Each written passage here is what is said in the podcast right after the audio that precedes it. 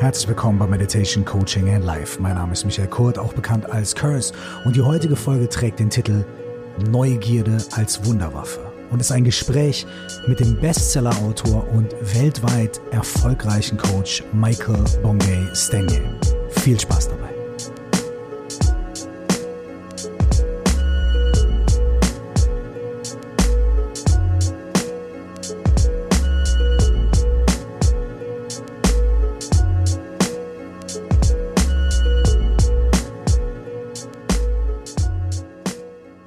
Herzlich willkommen euch alle nochmal hier zu dieser neuen Folge Meditation Coaching and Life. Und wenn ihr die letzte Podcast-Folge gehört habt, dann wisst ihr, dass ich schon ein bisschen auf diese Folge hingeteased habe. Und zwar ging es in der letzten Podcast-Folge darum, wie wir Überforderungen, Stresssituationen oder Situationen, die uns triggern, rechtzeitig erkennen können und wie wir unser eigenes Verhalten in diesen Situationen besser kennenlernen können und uns alternative Handlungsmöglichkeiten zurechtlegen und dann einüben können, um in schwierigen Situationen genauer hinschauen zu können und anders zu reagieren, als wir es eigentlich aus unserer Gewohnheit heraus tun würden.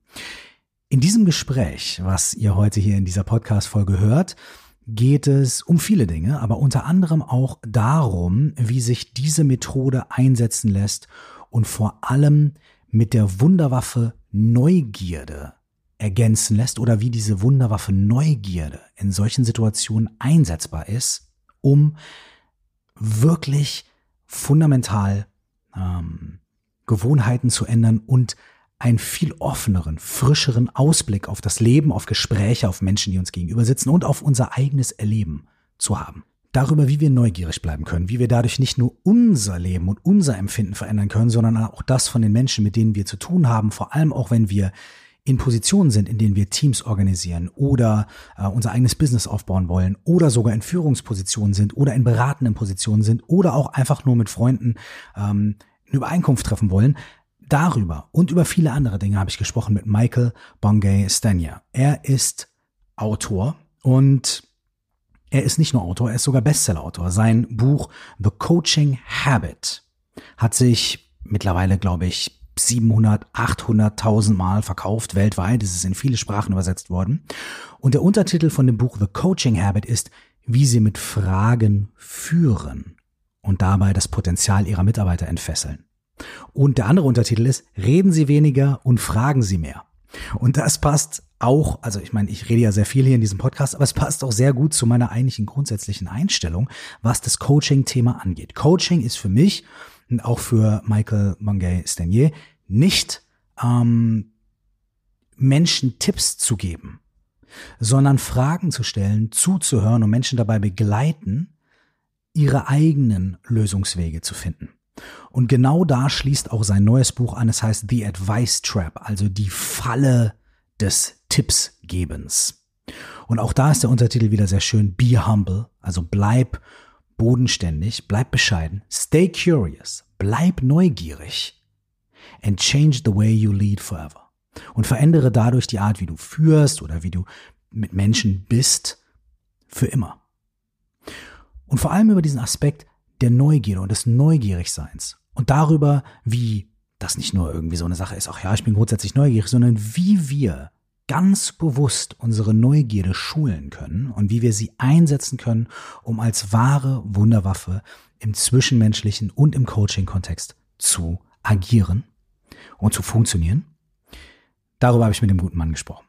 Ähm, es war das erste Interview, was ich für diesen Podcast gemacht habe. Äh, nein, das zweite. Äh, das erste war Bob Thurman. Das zweite äh, war dieses hier. Deswegen erwähne ich am Anfang auch noch, ähm, dass es ein bisschen neu ist und dass ich noch nicht so viel gemacht habe, dass er wahrscheinlich der erste englischsprachige Gast ist. Aber mittlerweile ist er der, glaube ich, dritte englischsprachige Gast in diesem Podcast. Es war das erste englischsprachige Interview, was ich gemacht habe. Ähm, ich wollte aber trotzdem den Anfang nicht rausschneiden, sondern euch einfach mit auf die gesamte Reise dieses Gesprächs nehmen, weil sich da auch ganz wundervoll zeigt, was Michael für ein Mensch ist und was er ähm, nicht nur für Fachwissen hat, sondern auch was für Humor, was für ähm, schlaues Denken und was für ähm, ja auch einfach sehr große empathische zwischenmenschliche Qualitäten er mitbringt. Ich habe unser Gespräch wahnsinnig genossen. Ich habe sehr viel gelernt, wirklich sehr viel gelernt Und ihr werdet im Laufe des Gesprächs auch hören, dass Michael wahnsinnig viele seiner Tools kostenlos zur Verfügung stellt. Ihr könnt auf seine verschiedenen Seiten gehen, die er im Gespräch erwähnt, die wir aber auch in den Show Notes und in der Beschreibung zu dieser Podcast-Episode natürlich auch nochmal verlinken und könnt euch dort vielseitige Tools ähm, runterladen. Ihr könnt euch äh, Ausschnitte aus Büchern runterladen. Ihr könnt also wirklich ohne einen einzigen Cent zu bezahlen ganz, ganz, ganz viel Informationen bekommen und dann könnt ihr natürlich auch eins von seinen Büchern kaufen. Das erste Buch, ähm, The Coaching Habit, das gibt es schon auf Deutsch, das heißt auch auf Deutsch The Coaching Habit und The Advice Trap gibt es noch nicht auf Deutsch, aber für diejenigen von euch, die Englisch lesen und verstehen, es ist einfach und klar geschrieben und wirklich sehr zu empfehlen. Ich wünsche euch jetzt viel Freude und vor allem viel positiven Input bei diesem Gespräch zum Thema Neugierde als Wunderwaffe. All right, it looks like it's running. Perfect. Nice. Excellent. Yeah. Thank you for for also finding the time. It's true that you are my first remote non-German guest. So and and you might probably be either the first or the second person that people are going to hear in my entire podcast speaking English and I'm definitely the best looking guest you've ever had. So there's that a whole true. number of number ones that we're hitting today. Me, you know, me, I, feel, I, I feel bad about not speaking German. I had my brother was the cultural attache for the Australian diplomatic service, the Australian embassy in Berlin for a number of years. So he speaks oh. German. And my wife is midway through the Goethe Institute um, mm-hmm. lessons around speaking German. So she speaks pretty decent German, mm-hmm. and I've got nothing. I, I, apologize for that. I feel like I have enough family influence. I should be able to do a better job. And that's no problem at all. That's no problem at all. We're gonna we're gonna get through this together. It's gonna be fine. And uh, and it's also I think it's good. I think it's um, people can can um, can get used to hearing some English every now and then. I think we're right. And if if it, if people totally don't understand what we're talking about, I will try to get some sort of transcript thing going, and then you know we can hit Google Translate. It'll be all good. Well, you can also be the guy going, Michael. Nobody, I don't understand what you just said, so nobody else will understand it either. Say it again, please, for me, and I'm I'm happy to get that guidance. Perfect, nice. So before before we get into this, uh, yeah, two things. One is um, I usually don't like you know like i'm very new to this whole uh, conversation situation so i usually don't do these things so much as like a classic kind of interview because i'm no interviewer i'm no journalist in any kind of way so it mm-hmm. you know it's more like a conversation obviously i have a few exactly. things that i'm interested in i want to ask you i'm very curious about couple of things that i almost uh, am not going to be able to shut up about like agreeing with you all the time you know what i mean like so I'm, I'm gonna I'm gonna pretend like it's really a question instead of me agreeing from the beginning. You know, for me, my my favorite versions of these are where you have like two colleagues and they just go somewhere interesting. So I'm I'm I don't need to tick any boxes. I'm like you lead and I'll follow and we can have a great conversation together and that's Wonderful. interesting for people. I think. Wonderful, very great. Yeah. So the one thing that I would like to start off with is um, it's pretty much in the beginning of your current book, right? Yeah. Um, and it's a sentence uh, that goes, "Staying curious a little longer." Yeah. And uh, also, you, you know, one of the first chapters is how to stay curious a little longer, right? Right. So so here's here's what what I would like to inquire with you about. Why? Um, what what is the what is the quality what is the quality of being curious and and how is it in this whole coaching context but also in a in a life context or in an interpersonal context like why is why what's what's what's it about curiosity and yeah. and what what would be what what would you say like why it would be important and how we could do it like what talk to me sure. about well there's a lot there's a lot in that question uh, so it's like no, no, no. It's it's a it's it's but it gets to the very heart of what I try and champion, which is you know in the end, what I think is a really powerful way to show up in the world is just as you said, can you stay curious a little bit longer? And as a, a counter to that, can you slow down the mm-hmm. rush to action and advice giving? Mm-hmm. Because mm-hmm. my hypothesis, my belief, which is borne out by every interaction I have is most people are advice giving maniacs. I mean, they love to leap in and give advice. Mm-hmm. And there's a bunch of reasons for that, which I will probably get into. But, you know, why sure. curiosity? Well, you know, first of all, you know what's interesting about your question is I, I, suddenly realized like I don't have a I don't have a handy definition of what curiosity is. Okay, great. and, and you think curious about it. Yeah, exactly. You think that I, I should have come up with that by now, but but I don't. Um, but for, I think for me, it's a willingness to stand in the the the grayness, the ambiguity yes. of not knowing, mm-hmm. and that's both a uh, exciting and dangerous place to be. Mm-hmm. You know, it's exciting because there is a it is a place of possibilities and opportunities and different pathways and choices not yet made. And it's dangerous because all of the above. your, yeah. you know, your little amygdala, that lizard brain at the back of your brainstem, it loves certainty. It yeah. loves clarity. It loves direction. Mm-hmm. So when you step into a place of curiosity, there's one part of your brain that's going, don't do it. Make a mm. decision. Get going on it. Any decision is better than uh, staying curious a little bit longer. So you're you're really one of the things that curiosity is doing is it's moving you to that kind of higher function of your brain, the prefrontal cortex. It's saying this is a place where you can in some ways be most human because you can imagine the future and you can imagine possibilities and you can see different options. And all of that comes through that practice and that discipline and that valuing of curiosity. Now, Some people might, might might might say, "Well, how how is that?" But but if you say, you know your brain wants to make a decision or your brain loves clarity right? A lot of people will say well don't spend so much time like lingering and don't spend so much time being undecided. And and I, what I would quote you make a decision any decision and just leap and see how it goes.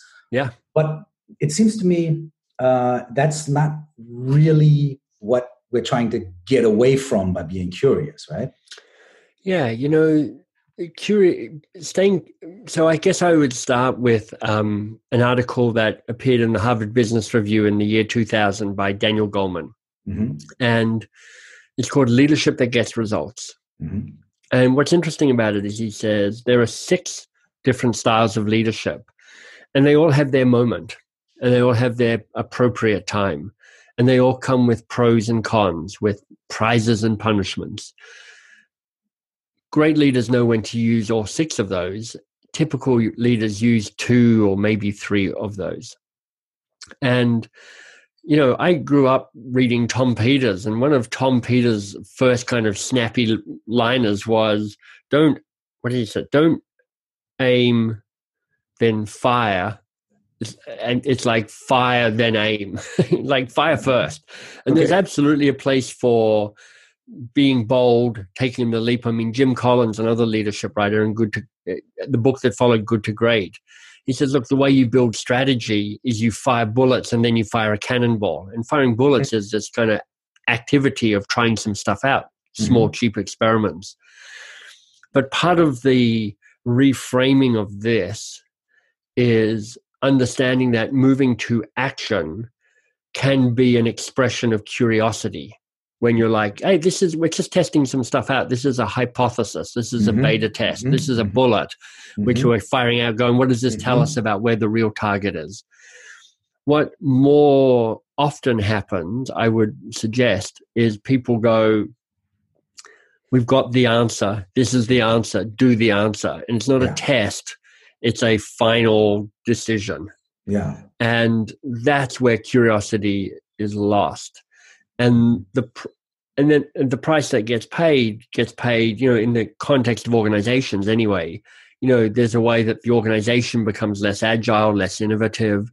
There's a way that the team can be wasting time being, not being focused on the right thing mm-hmm. not coming up with the best solutions for the right thing.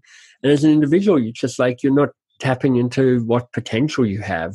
And you know that's a loss for you and it's a loss for those around you as well Yes, because you're also not tapping into the potential of the person you are speaking to, for example. Exactly. So when you when you when you said when you said uh, uh, you shoot a couple of bullets or you shoot many bullets and then you shoot a cannonball, it seems to be like those bullets, in the spirit of curiosity, um, those actions could be actions that are also questions. I love like, that. Let's let's shoot this bullet, you know, and, and the question in the bullet is, well, if we do this, what happens?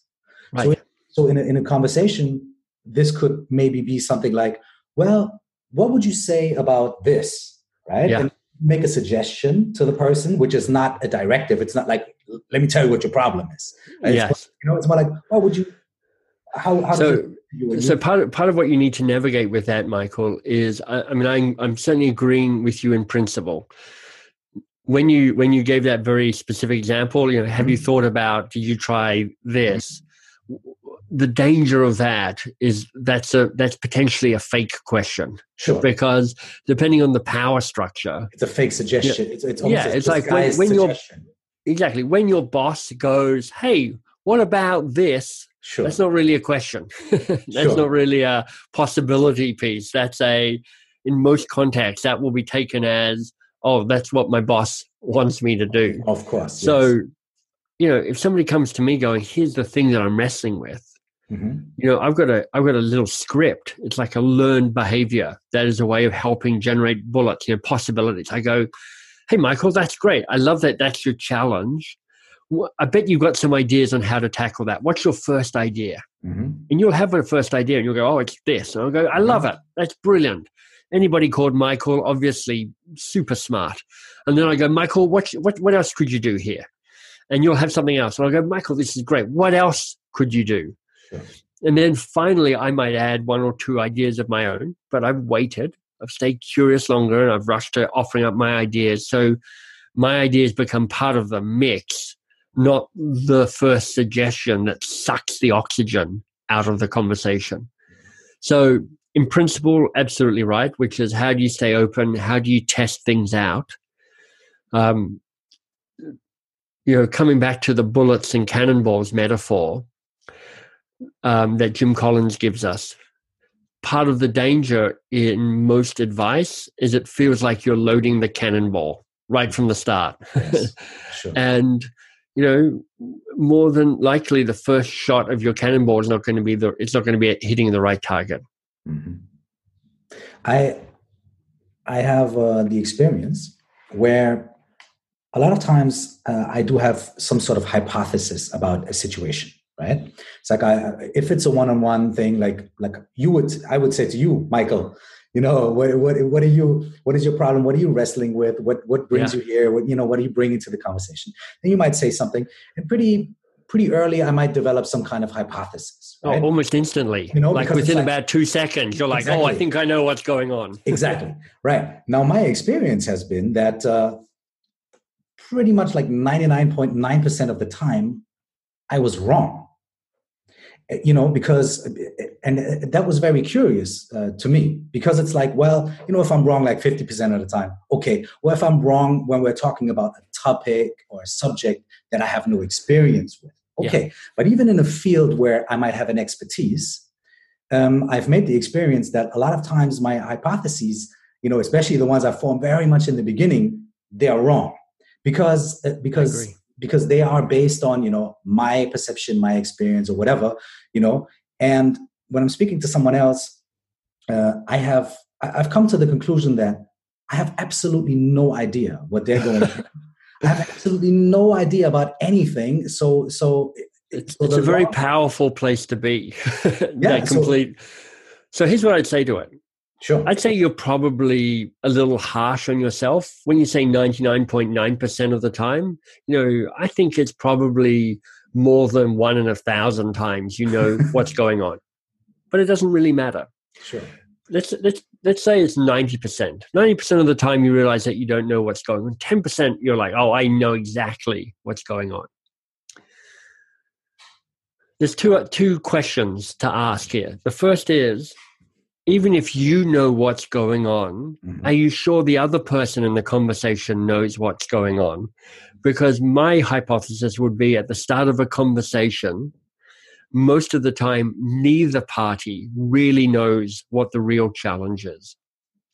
And I think one of the most powerful transitions you can make as a leader is to reframe your role from my job is to have the answer mm-hmm. to my job is to figure out what the real challenge is. Mm-hmm. Because if you b- build a reputation and build a team and have a, a, pattern of behavior where you're like, we keep working on the right things, mm-hmm. then you win. You just do because in in most situations, people are working very hard to solve the wrong problem.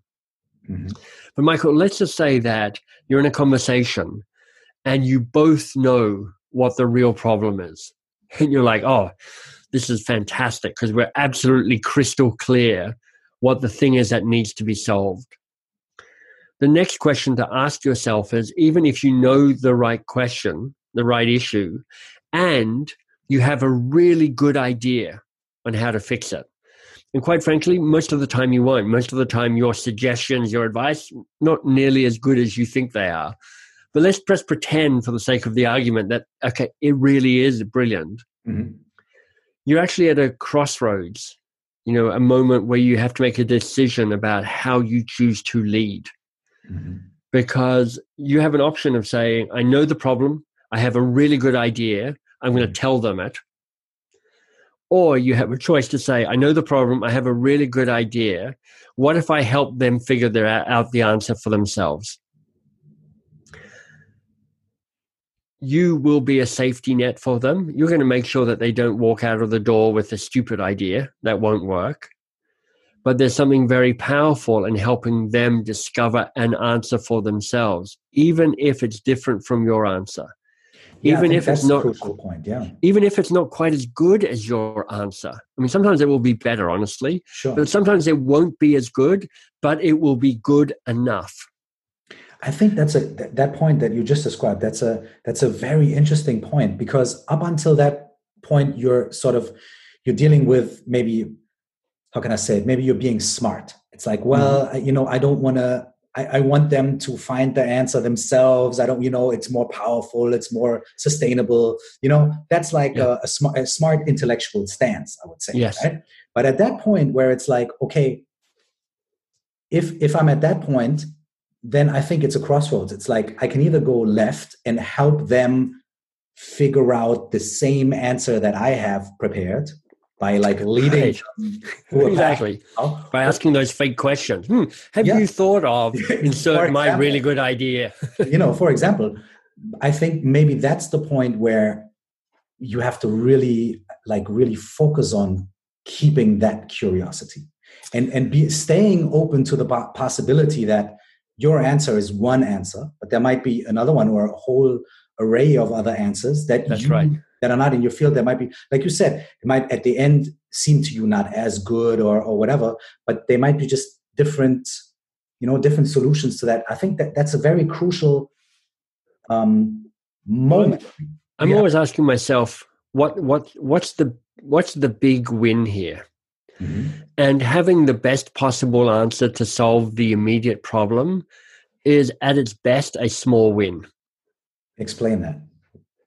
The, for me, the big win mm-hmm. is building people around me who are more confident and more competent and more self sufficient and more courageous and more autonomous because what that means is I'm building the capacity of the people and the team that I lead or that I influence. Mm-hmm.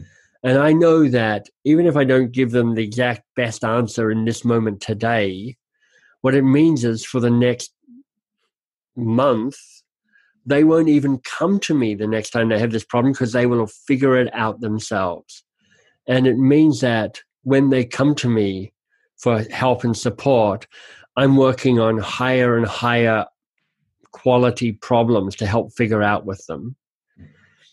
And you're creating increased capacity so that accountability and responsibility can rest best where it sits most effectively and most efficiently and most empoweringly in the organization. So, I mean, it's, it's, it's, it take, this is, this is actually goes beyond curiosity. It's curiosity for the sake of what?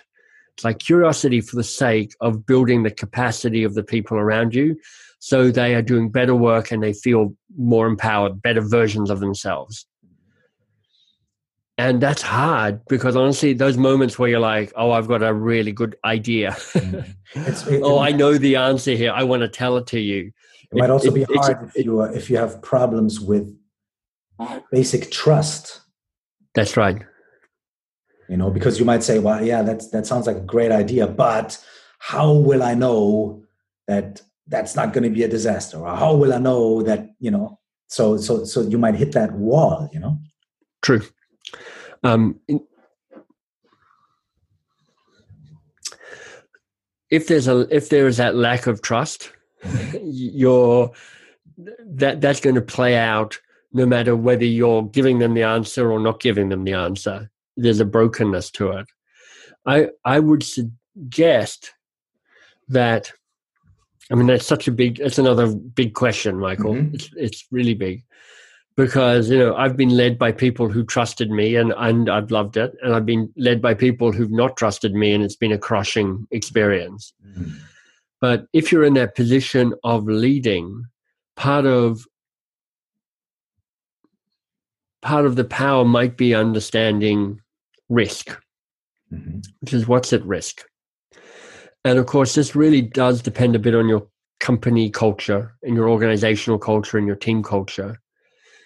But I remember being very influenced by a very simple model I heard from a guy called Mike Abrashoff, another Michael, who's a he wrote a book maybe 20 years ago now called It's Your Ship. He was a captain in the US Navy and he took his ship from being the worst ship in the Navy to the best ship in the Navy.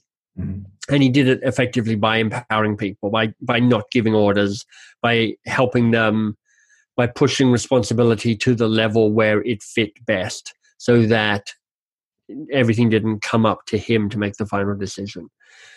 And he talked about the difference between above the waterline mistakes and below the waterline mistakes you know, which is a very powerful metaphor if you run a ship in a navy.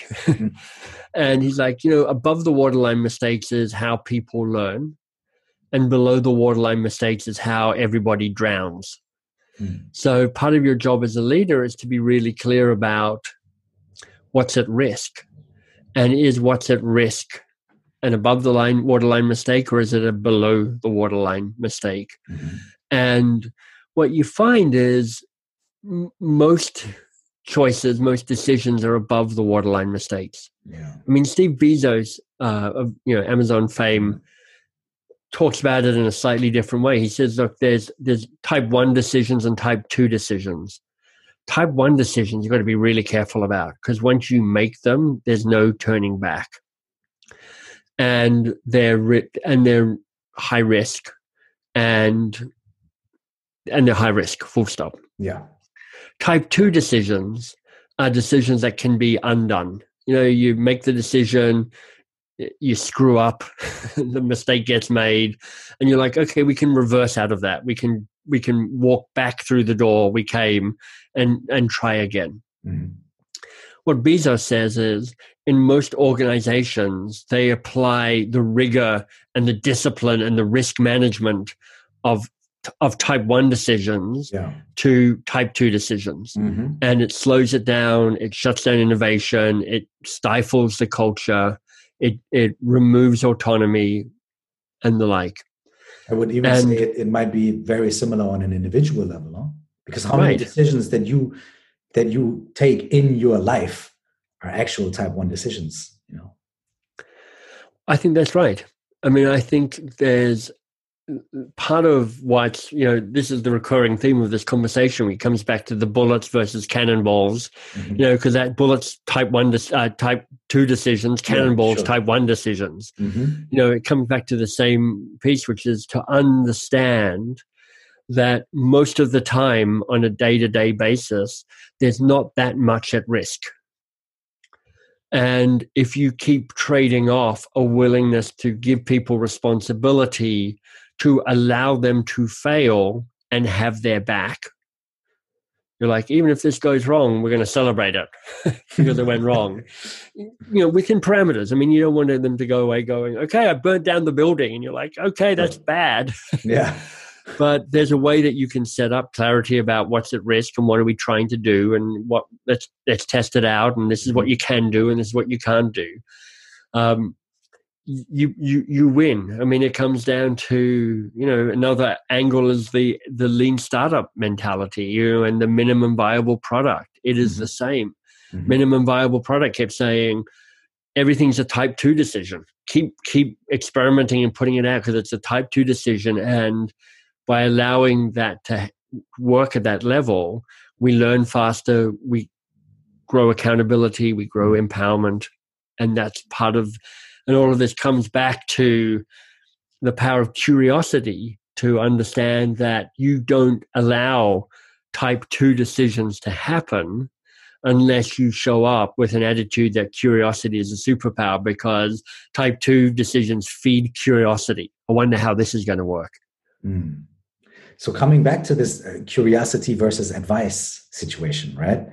Um, you mentioned it briefly, but uh, could you say a little bit, could you give a little of your, of your insight into why it is so hard for us to uh, not jump into the advice trap? Sure. Uh, why why is it so hard to stay at that at that that magical yeah. place of curiosity? Why why why is it something that we have to actually practice and develop? Yeah.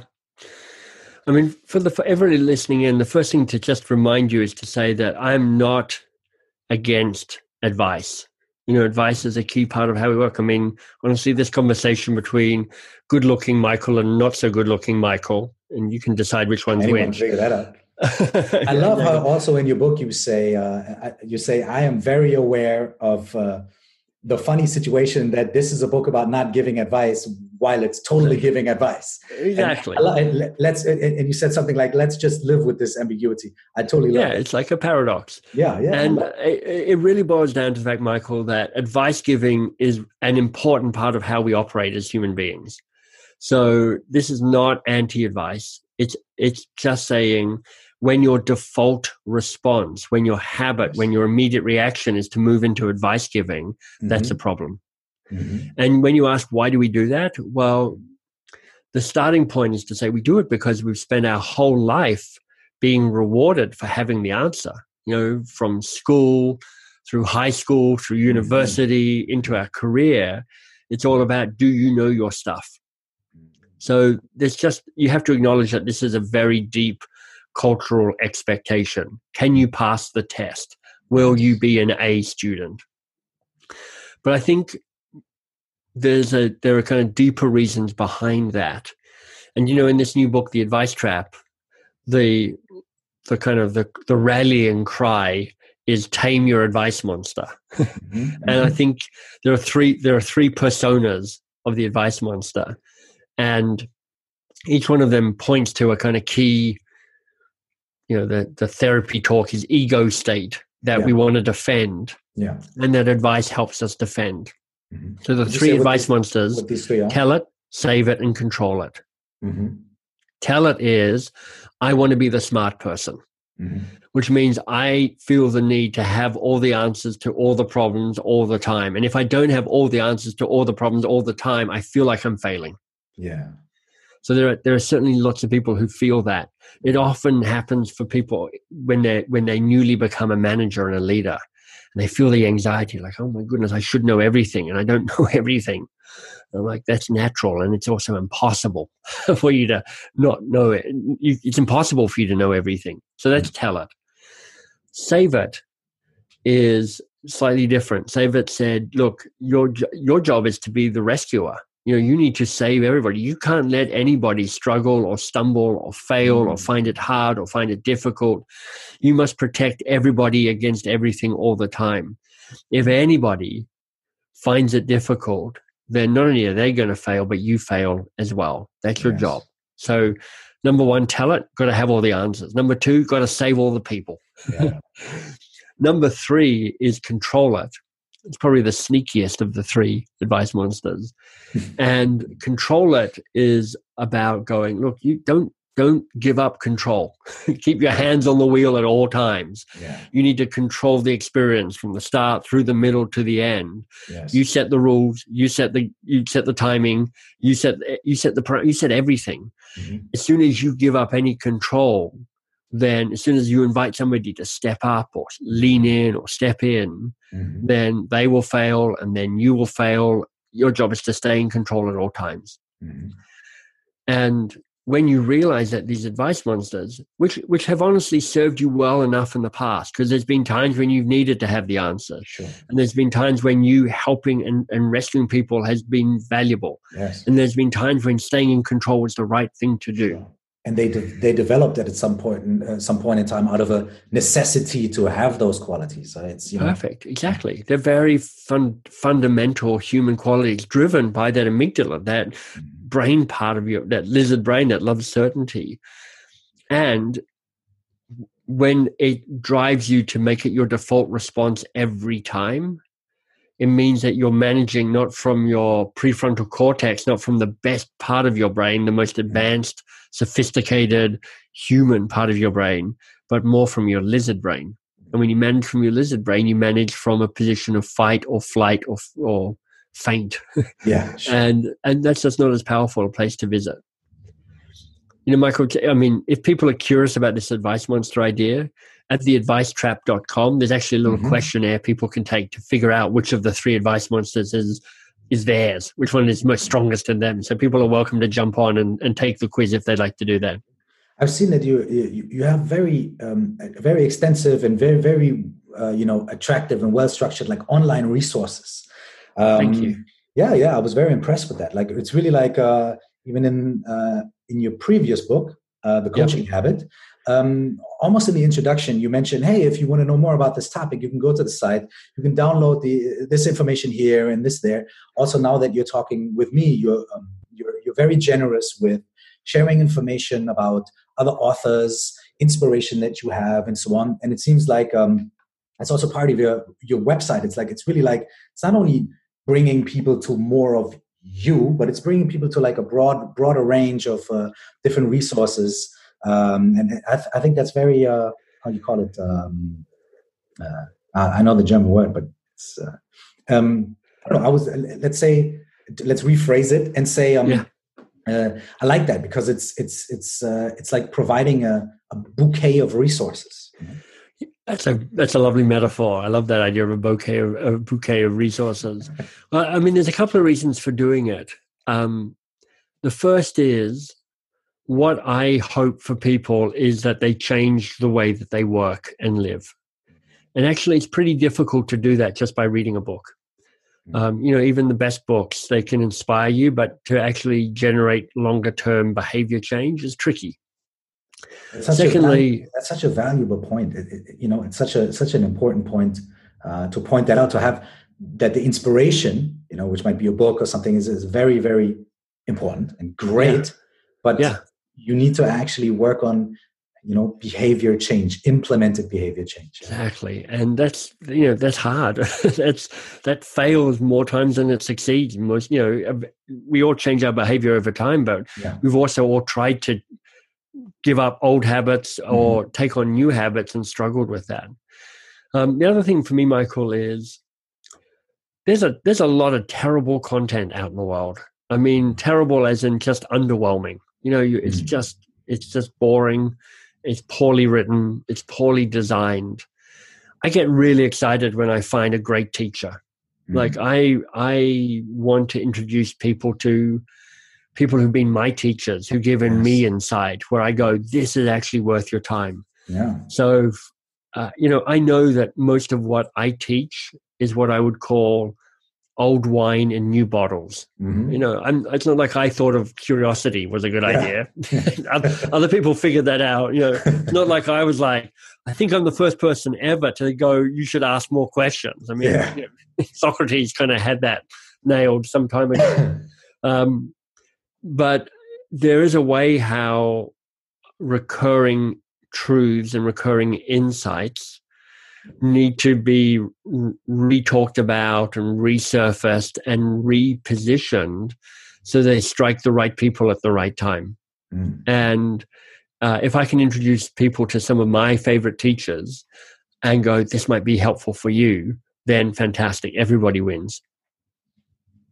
Nice. Yes, I was. Uh, uh, you know, I was impressed with uh, how that works on the website. Well, also, um, also, I agree with you in the a point that, you know, these ideas don't have to be new or they don't have to appear out of nothing. You know, um, in order for them to be very valid and in order for for it to be quite powerful to present them in a new way or in a personal way because some people might um, not have the access to those ideas through one certain right. source right? But they might have the access through another source. So i think it's totally legit. And and the idea then i mean the ideas of the the the you know the the saying in card playing their table stakes that that just gets you that just gets you entry. Like ideas are cheap. I mean like you know if you take my that earlier book the coaching habit yeah. there's a way you can reduce that whole book to a 200 word blog post it's like yeah. here's what a habit is yeah. here are the seven powerful questions yeah, you could say these are the seven questions yeah sure. and that's it and you could certainly do that but part of why the book is written as a book is to engage people, provoke people, encourage yes. people. Yes. But I'm like, you know what? Find your idea, but then choose to integrate it. I mean, you know, the cycle of coaching, I think, goes something like this: insight leads to action, mm-hmm. action leads to impact, Mm-hmm. And hopefully, impact leads back to insight again. And it just mm-hmm. becomes this virtuous circle where it, all these three things feed on each other. You have an idea, you try it out, you see what happens. It gives you another idea, you try it out, to see what happens. That gives you mm-hmm. another. And I'm trying to speed up the insight piece so that people have the courage to try the action piece. Mm-hmm. So, when you implement, uh, uh, uh, you work with corporations and you work with you know leaders and so on. Do you do you usually work in a huge in a bigger structure? Like, do you work with teams or do you work with individuals? How how is it usually? Yeah. So I I created a company. I founded a company uh, almost twenty years ago called Box of Crayons. Mm-hmm. And Box of Crayons is a training company. Mm-hmm and its goal is to help organizations shift from advice driven to curiosity led. And it works mostly with, I would say, Fortune 100 companies, so big companies like Microsoft and Salesforce and hopefully Google and you know stuff like that. So big global companies typically.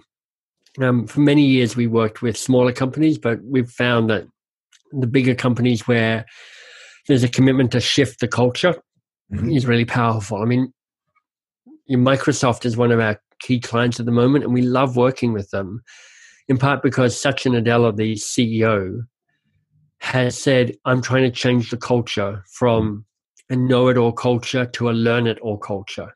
Yeah. So it fits really strongly with our our commitment to move from advice driven to curiosity led. So yes. we love partnering with them and training thousands of people around the world. I also love that. I, I just I just love that phrase, advice driven. Yeah. Curiosity led. Yeah. You know, it's, it's not advice driven versus curiosity driven. Yeah. Curiosity led. It's very nice. Thank you. You know, we, I mean, it's one of those little phrases that, of course, took us about a year and a half to come up with. we worked it and worked it and worked it, and finally uh, Jill, who helps us with our marketing, came up with that. And we're like, oh, that's the phrase. That's, mm. We love that. um, and then for me, so that's the Box of Crayons uh, company. At my, my personal website, uh, mbs.works, that's more about helping individuals and working with mm. individuals on, on their purpose. And it's, it's a bigger purpose, which is around helping people, you know, be be more curious, be more courageous, and to live the best life that they have.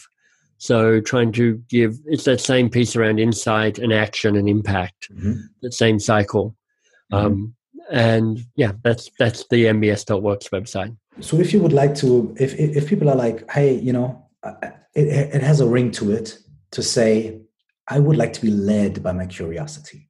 Yeah. It sounds it sounds like a it sounds to me right now like this has a feeling of has a feeling of something it's an adventure it's uh, it's it's um, it's sort of something that feels uh, non-threatening. It feels exciting. it There's a little tingle to it, but you know, it's like it's something.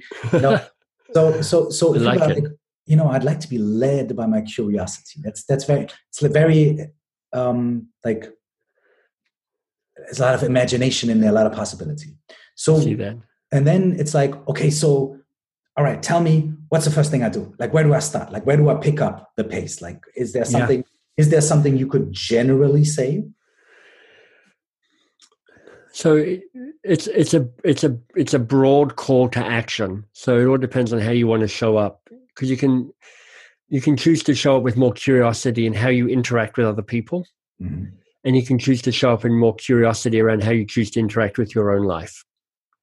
Do you think so? those if you have to go together or can they, they, they i think there's some basic principles that are the same but how you choose to enact it might be different okay so cool. i'll show you how it's different for me great the way i try and show up with curiosity about my own life mm-hmm.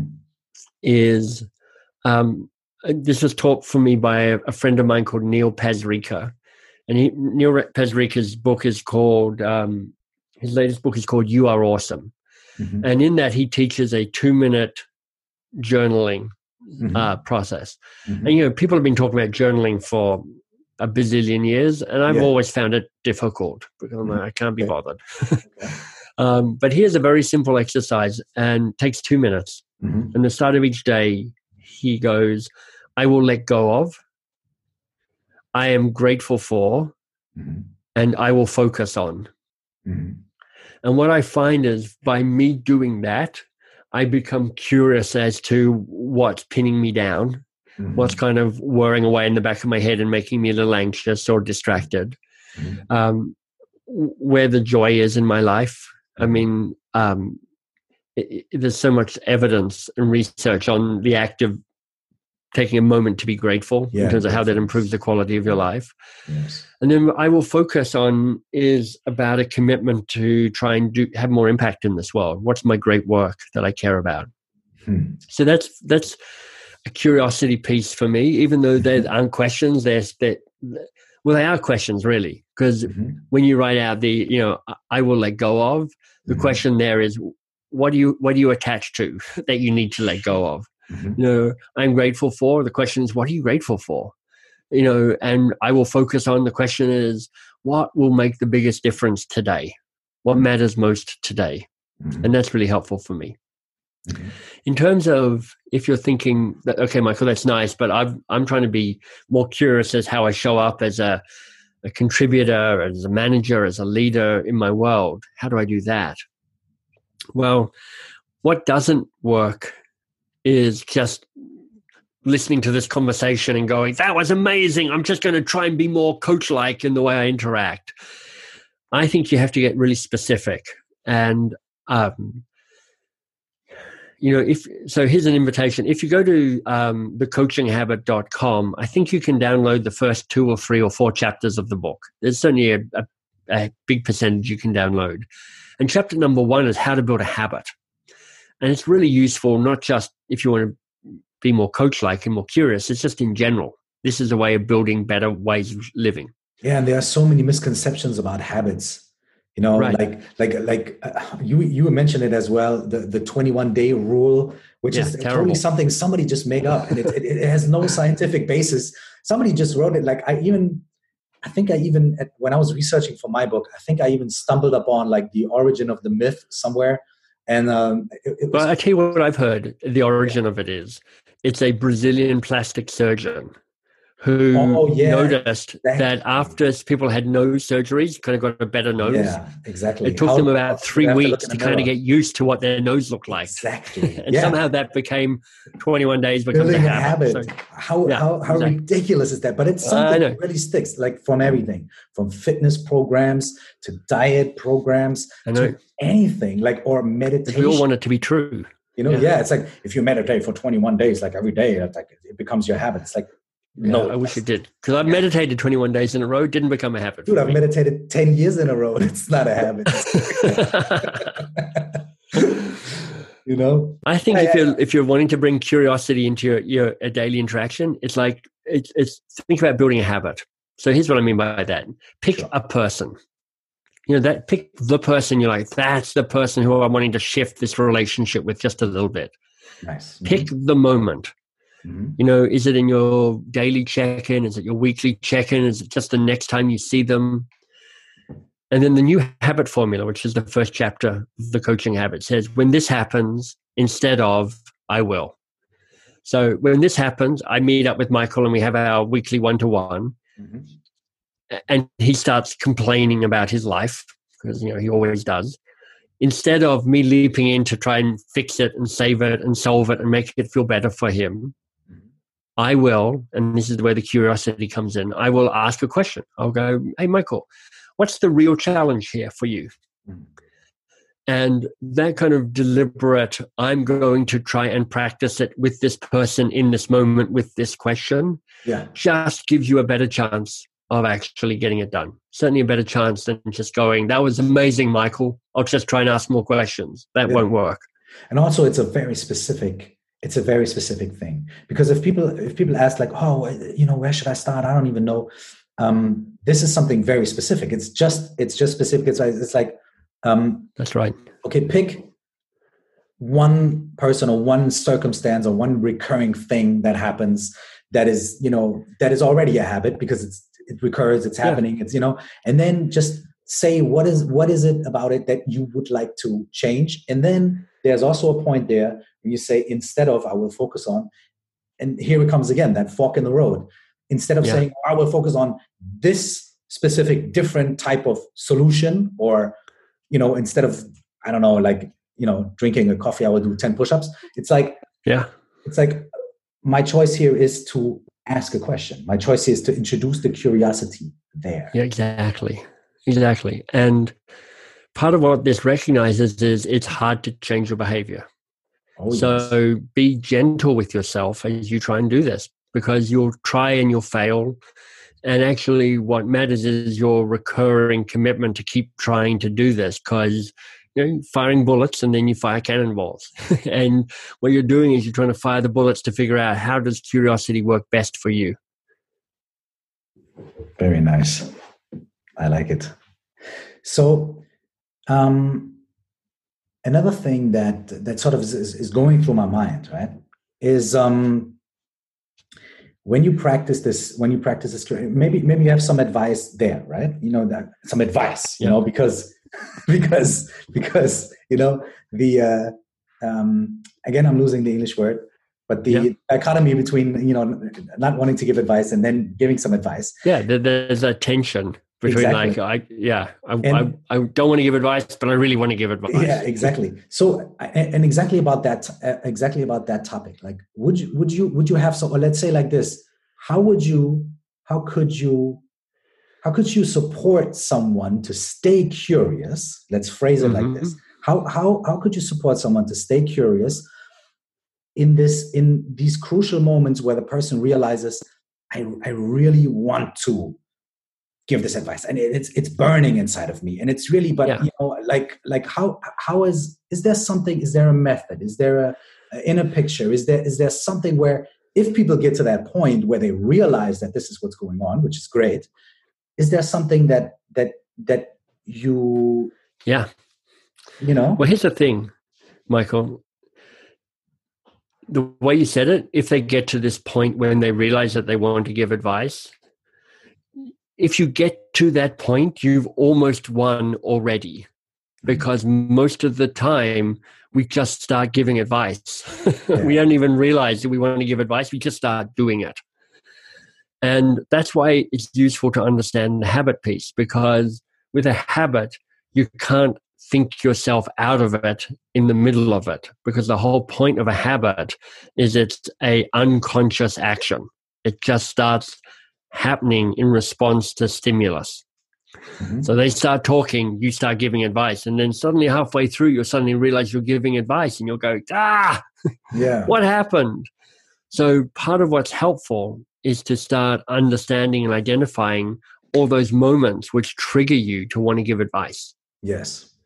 You're like, oh, you know, every time whenever Michael talks about podcasting, I always want to give him advice, and I just launch into it. So I've got to I've got to learn how to ask a question. When when I have a conversation with Michael about his podcast, mm-hmm. and he starts complaining about the quality of his guests, mm-hmm. instead of saying you should talk to Michael Bungay Stanier, I will ask a question, yeah, or something like that. So I I I preset myself around that. Um, if if you notice that you want to give the, the advice and you haven't yet given it, well, then you've won because yeah. you're already there. You see the moment and you get to go, hey, let me just experiment, staying curious a little bit yeah. longer. Let me see if I can just ask one more question. Yeah. Well, let me just relax that here. Relax that urge. Just relax. Just go and ask, and what else? And what else is the default easy question? Well, what's and what else in German, Michael? And what else? Um, und was noch? Perfect.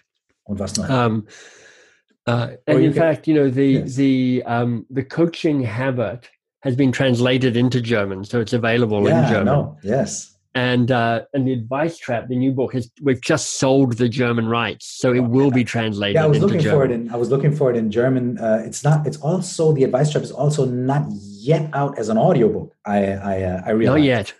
Yeah, no, we're, a... we're we're trying to produce a cool audio book, so it's not mm-hmm. just an author reading through it. Yeah, but I think I'll be I'll be doing some of the recording, and I want to make mm-hmm. it a kind of more and different to the book. So we're working on something cool around that. That's nice. I, I love that because the, the version that I have as an audiobook of the coaching habit, uh, you did not right. read it yourself. That's right? right? And I was I was a little bit. I always love it when the when the authors themselves read read the books because it, it, it, there is a, a little different. You know, it's got a little yeah. different ring to it. You know. Well, I think I think for the advice trap, I'm going to I'm going to read it, and uh, or at least some of it. I'm playing yeah. around. I'm I'm experimenting even as we speak around what we can do to make it make it fun. Nice. Um, yeah, we yeah. So, so in, in that moment, stay curious, ask another question, see if you can stay curious for another 30 seconds. That's all you need to do. Mm, yeah, and also thank you for for for going one step before that, which you're absolutely right. The moment that you realize, ah, okay, this is what's happening, it's like you're already pretty much winning. yeah. But the, you know, you're you're ahead of the pack because most people don't even realize that they're giving advice. So you're already on the way to winning and already on the way to changing your behavior. So well done, you. And the the but I thought it was very valuable when you said, well, also there, try to identify your habit. Like also bring the curiosity there. That's also a curiosity exercise. It's like, okay, let me be curious yeah. about this question. Like, where do I, nice. where do I usually, you know, want to give advice? Or where does my curiosity usually, where is it usually overrun by reactivity? Yeah.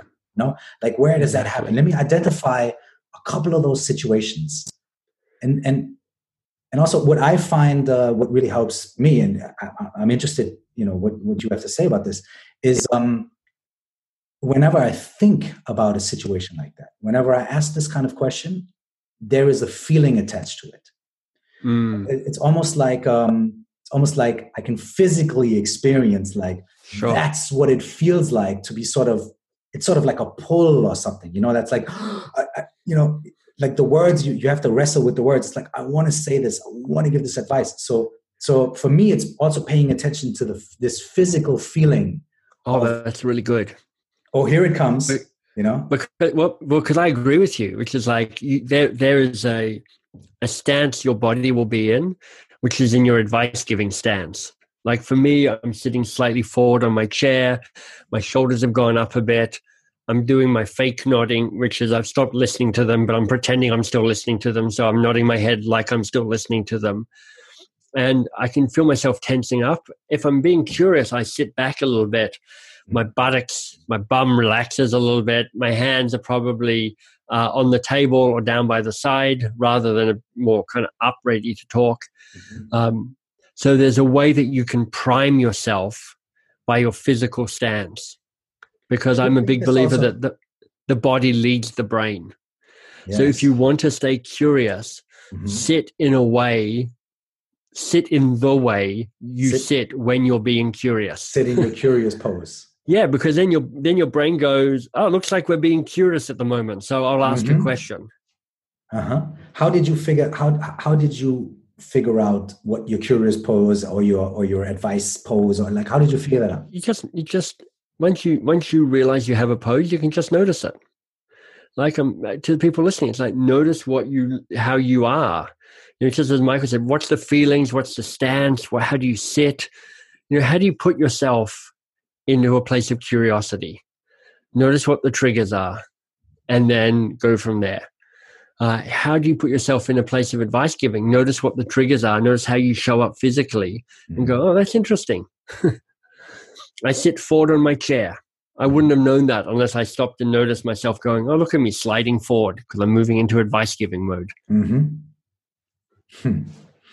Ah, that's very nice. It, it, it, it, reminds me of this story. I mean, it's a little connected, but it's yeah, I guess it's connected. It's it's around something else. It's around like performance. I, I guess it's like a very famous like Tony Robbins story, the one with Andre Agassi. I'm, I'm sure you you've heard that story.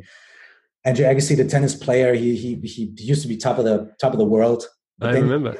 But long, then he, long hair, then not yeah, long hair. Married exactly. Brooke Shields, yeah, yeah. Yeah, and then he he sort of uh you know he had a very bad streak for a while, right? So he, That's right. So he had a he had a coaching meeting with Tony Robbins and Tony Robbins, and he, he really doesn't want to go, and he's like, man, I don't know, like you know this coaching thing, like what does it do for me, whatever. So what they do is they just watch a video of Andre Agassi when he was uh when he won his like big championship, right?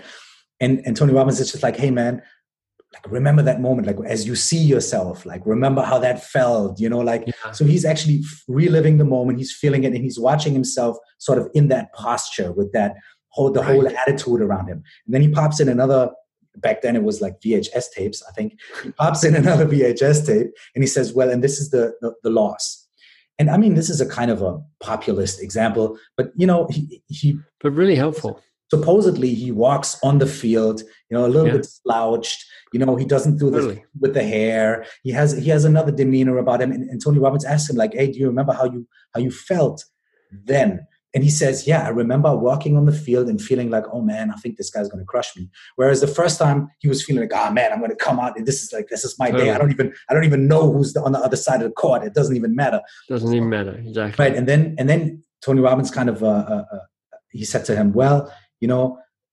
For just for shits and giggles, kind of, you know, why don't you in this moment like stand the way you you were standing the first time and like you walk and now you're gonna hit the ball and like take the racket hit the ball just in that physical stance you know? Yeah. And like i said it's a, and you know and he did actually the legend goes he did actually go back and win the world championship again. That's perfect. Right? So it's so that's a great uh it's a really hollywood powerful... kind of example. But it's about you know, i have i have a, a, physical a little manifestation of uh or, or, analyzing how you how you physically connect certain postures or certain certain things with mental states. Right you know i have um a little card i carry around with me when i'm speaking or facilitating it's called my this not that card and it's pairs of words mm-hmm. and on one side is the this column which is what i'm like at my best uh-huh. and on the other side is the not that column which is what i'm like when i'm 10% off my game Mm-hmm. It's not when I'm at my worst. Yeah. Because that's not interesting. Yeah. Um, it's when I'm just slightly off, when yeah. I'm slightly intimidated, when my energy is slightly down. And it helps me remember what I'm like at my back. It's the equivalent of watching that VHS tape of winning the US Open or whatever it might be. Yeah. Um, so, you know, for me, I'm like curious, not a know it all. Stepping forward, not stepping back. Holding it lightly, not taking it seriously Mm. And all of those, they have their origin in specific moments that I can remember. So I'm like, I know this moment. I remember this teaching moment when That's I was this, and yeah. I was like, ah, I kind of screwed it up. Um, and it's just a way when I'm feeling off my game to reconnect to the better version of myself and invite myself into that physical way of being. It's a little bit like a checklist too. It's like, hey, am I really yeah. sure? Am I am I am I taking it lightly, or is it is it a bit serious in this moment? You know? Yeah and you know i i find i use it most when i'm i'm off my game and i'll look for the symptom. I'll go oh you know what? I feel like i'm taking it too seriously. So what's the opposite of that? Hold it lightly. So what's it like when i hold it lightly? Oh look everything changes. Hmm. so do you have that it's a sort of like a like a business card sort of situation? yeah, it's like a it's the size of a business card. It's just a hand drawn a line down the middle and then mm-hmm. i got it laminated and i just carried around with me. That's very very cool man and also and also i love that it's not that it's not particularly intellectual exercise we're like okay i'm going to sit down for five minutes and think about what are my good and my bad parts.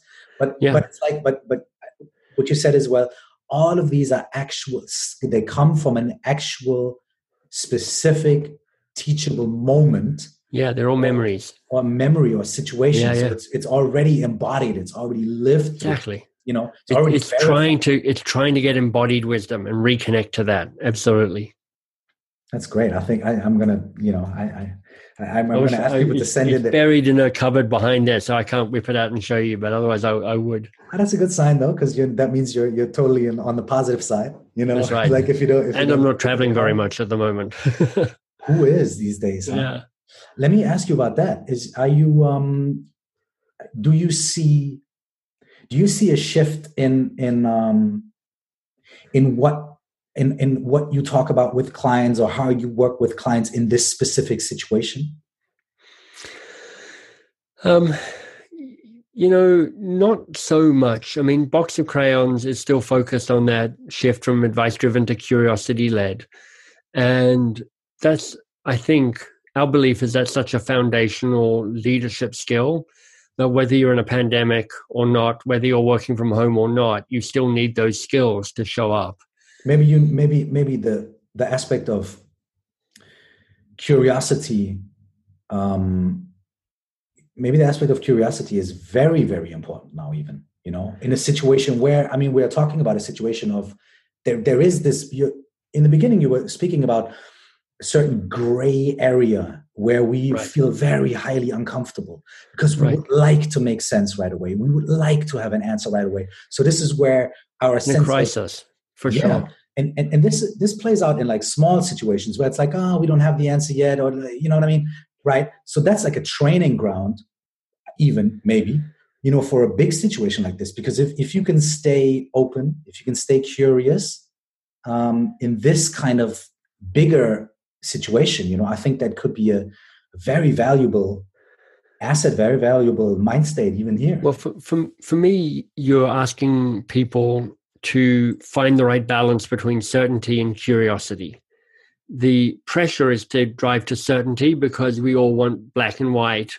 And when there's so much gray, it's not comfortable. That's why we're all suboptimal at the moment because we're all under this ongoing, ever, never-ending anxiety about what the, what's actually happening.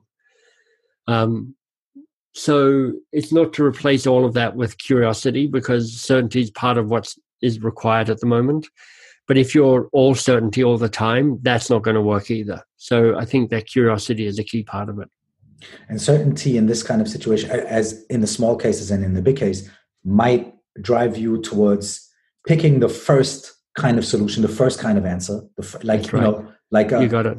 You know what I mean? And and um, that might not always be, you know, the most beneficial. Uh, it probably won't. I mean, the research shows that the first challenge is almost never the real challenge. First answer is almost never the best answer. Tell me about and the, curiosity can help with both of that. Both I of read those. that also in your book, but tell tell me about the the research in this. Like, how is research into that done? Like, I mean, not as in like the scientific methods, but but could you give me an example of how this how this was looked at? Yeah, you know, I can't I can't recall the research, the exact research. Yeah, but um, you know, as an example from Chip and Dan Heath's book, uh, Switch, I think it is, they talk about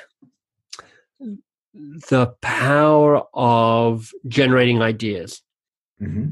And they went, you know what? They did a, they, they found a, a, researcher who'd done research around how ideas work in organizations. And he found that 73% of ideas were binary meaning mm-hmm. should we do this or should we not do it okay mm-hmm. that had a those ideas had a failure rate of uh, over 50% which and if you're like is that good is that bad well yeah. apparently teenagers have better decision making outcomes than that and teenagers as we now know their brains are kind of reforming yeah Though they're like they're cognitively disabled my son is um, 15 um, it's uh I, w- there we go. I would never pro- say that, but uh, no. you're probably leaving that. you just said that. Okay. Yeah, here's, here's what they found by adding just one additional option, which mm-hmm. comes from curiosity, mm-hmm. the failure rate dropped from over 50% to about 30%. So it's so going from should we do this, yes or no? It's going should, should we do this or should we do this that. or not?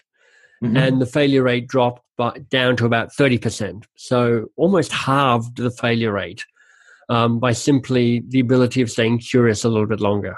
Mm-hmm. Wow. And there's, you know, there's just uh, there's a ton of research just saying, uh, you know, anytime somebody has a, f- a first articulation of the challenge, mm-hmm. it's it's their best guess. It's their stab in the dark.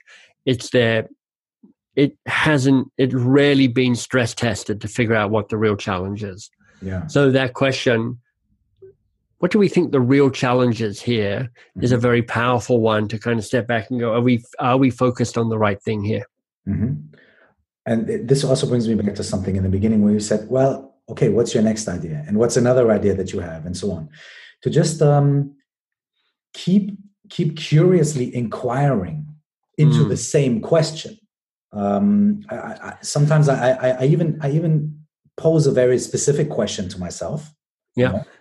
And then I just I give an answer, and then I ask the question again, and then I give an answer. I ask the yeah. question again. And, might, and, what else is yeah, a, is a is exactly. a very good coaching yeah. question. It's almost might, my favorite coaching question because I might even I might even do that for 10, 15 minutes and really go exactly. for it. And some of the answers might be just ridiculous, but Probably. sometimes uh, in the fifteenth ans- answer, usually there's something in there where I'm like, wow, like I that's very like I I never would have thought of that like i never would have thought that this is connected to right. this issue or something. And the, the, only way i got to it is by just you know asking by literally staying curious and by asking again and again and, and then i draw a blank. I'm like okay this time i really have no feeling. So i ask it again, right? I ask it again and i have no feeling. And the third time it's like well i don't know if that plays into it, but maybe if I would think yeah, twice about exactly. it, like this could be related, and then something appears where it's like, whoa, it's really it's very surprising because even if I if I practice this with myself, I have no idea a lot of time right. about something that reveals itself after a period of that. Part of the magic of our brain. You're like, I didn't yeah. know I knew that. Yeah, I didn't absolutely. know I thought that. I didn't know that me asking that question would somehow make some connection somewhere in my brain yeah. that's generated this new insight or this new idea. Is there is there something is there is there some something in, in your in your field of knowledge or something that you have an experience with where um okay here's something that i that i found for example right i, I might i might uh, need a few sentences to sure. to, to while I'm talking, this is one thing in my experience. A lot of times, like also while I'm talking or while I'm formulating a question, while I'm doing it, I'm sort of establishing it, I'm thinking it, you know? So I'm staying curious with this as I'm talking. Um, sure. And um, for example, you know, I, I, I make music, I've released a, a, bunch of albums and so on, I write the lyrics. So a lot of times I realize that um, when I sit down to write, and I'm uh, and I'm quite um, you know I'm quite open minded. I'm not I don't have like a fixed idea or something like that. You know, and I just let it flow. Like the first sentences I write, the first ideas that I have, I usually just end up taking them out at the end. Right? Yeah. But they sort of have to be put out there. They sort sure. of have to. It's like you know, you sort. I sort of have to ramble on for a short while, and then something concrete or something more in a coherent direction or some or some some underlying idea or something can reveal itself after I've sort right. of like, spread it out yeah. the beginning. Is there something is is there a um I guess what I'm asking is if you're aware of any scientific background to that like if there is something you know the the person i probably point people to is to a guy called cal newport who wrote mm-hmm. deep work Oh yeah, and I actually read that book. Yeah? yeah, it's just it says very much what you're saying, which is Damn, there's a bunch of work that you have you have to wade through the shallows before you get to the depths. Yes. You know, I know when I'm writing, if I'm writing a book, the first chapter is almost always terrible. It's yeah. like my warm up. It's the yeah. stuff I've got to get out of my own way before I yeah. can start writing about the interesting stuff. Yeah. So pretty much whenever I write a book, I'm, I go, I'll probably just scrap the first 20 pages so that, because chapter two is where it gets interesting. So I'm like, why don't I just remove all the boring stuff and just keep the interesting stuff? It's like if you're writing an article, quite often the first paragraph is not that good because you're like, I'm just trying to figure some, I'm just trying to get going. Figure it out, yeah. Um, and uh, and so you, you know, I I heard a useful metaphor for for this, and I think it's called the Stockholm bus metaphor. Okay. okay. Let's pretend it is. I'm sorry, yeah. whoever came up with this. I apologize for getting this slightly wrong. But w- when you look at the Stockholm bus routes, you you see that whatever bus you go on, honestly, for the first three miles, um, they they all carry this over the same basic three or four routes. Mm-hmm. And if you get onto a bus and you're like, okay, I'm getting onto a new bus, and you get onto it and you're like, oh man, this is the same route as the old bus went on. This isn't very interesting. So you get off it and you go back to the station, you get on another bus, and you're like, okay, new bus. And you're like, oh man, it's the same route again. And actually, the routes only start diversifying after the first five miles. Because after the first five miles, they split, and after the next five miles, they split again, and then it then they find their independent route. Mm-hmm. So there's something very powerful about that as a metaphor to say you've got to stay on the bus for a while, go through the obvious stuff to get to the interesting stuff. Mm. Very nice. Let me ask you how uh, uh, uh, it's not a not a coaching question. um, I'm not aware of uh, how much time you have, and I don't want to go over your schedule. And yeah, we're, fact, I probably I probably need to be in the last five minutes or so. Okay, that's perfect. We're well yeah. past an hour, so you know I was just uh, good, great. So I mean, very honestly, I could uh, I could ask many more questions. I yeah, could. I know we. This is a conversation that could go on for many hours and over. We should crack some beers open and have a, a beer or two or something. Man, honestly, I was uh, I was just diagnosed with gout, so for me, it's probably more of a glass of wine than a beer from now on. Okay, it's, it's very bad because I'm I'm in that respect very German, and yes. uh, I'd love to uh, keep enjoying my beer, but you know, I'm going to be curious about wine now. I guess you know. There's some very nice German wine. There's some upside to all true. of that. Very true. Yeah. So thank you very much for your time. I really, uh, really appreciate it. And and also, oh, the very last, I think. Here's something we haven't talked about. Uh, we we can make this brief, but but I'm really interested in this. Um, we are even speaking to each other because we have received, like I received an email by a, a person that uh, that obviously that you know or that knows you and this person suggested to me and, and my team is like, hey, uh, Mike, you should meet Mike. You know, yes, you guys should talk to each other, and you should. Yeah, Oscar, Oscar, I think his name is. Yeah, yeah, you should be on this podcast. And I was, and I was uh, totally like, I was very intrigued because I was like, wow, this is unusual. Uh, yeah. and, and and let me let me see what's what's happening here. And uh, uh, so it went through some divergence because at the time the email reached uh, reached me, I wasn't, I hadn't started speaking to people on my podcast yet. Um, but now here we are. Could you do you know who this like how the what's your connection to this this this person? Do you know?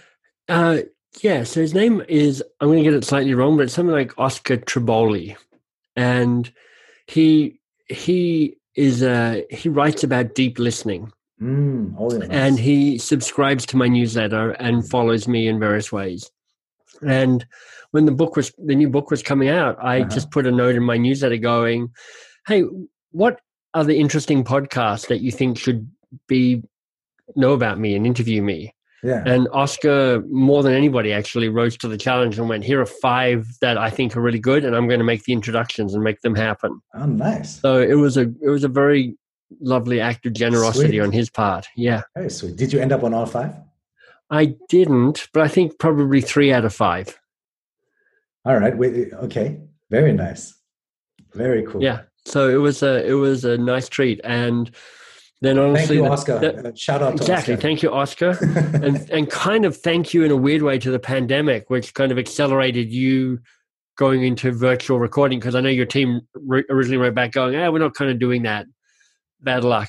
I was like, "Okay, well, never mind." but you wrote a beautiful response.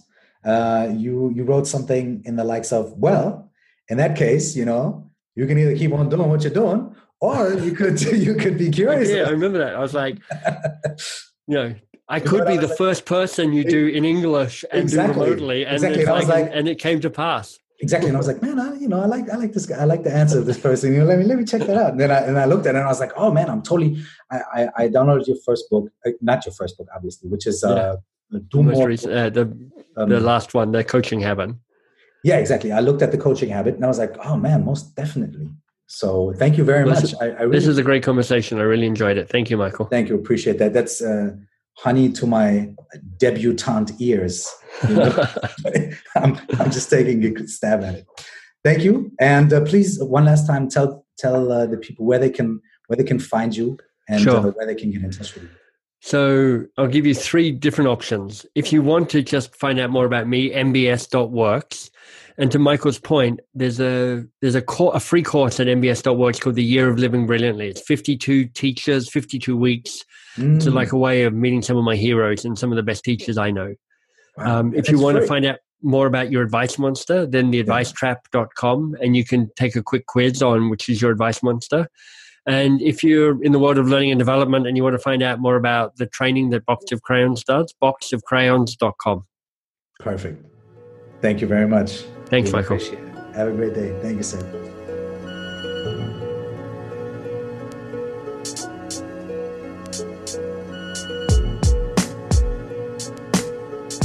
Wenn dich die Themen aus diesem Podcast interessieren, dann lade ich dich dazu ein, in mein Buch reinzulesen. Es heißt, stell dir vor, du wachst auf. Die 4O plus X Methode für mehr Präsenz und Klarheit im Leben.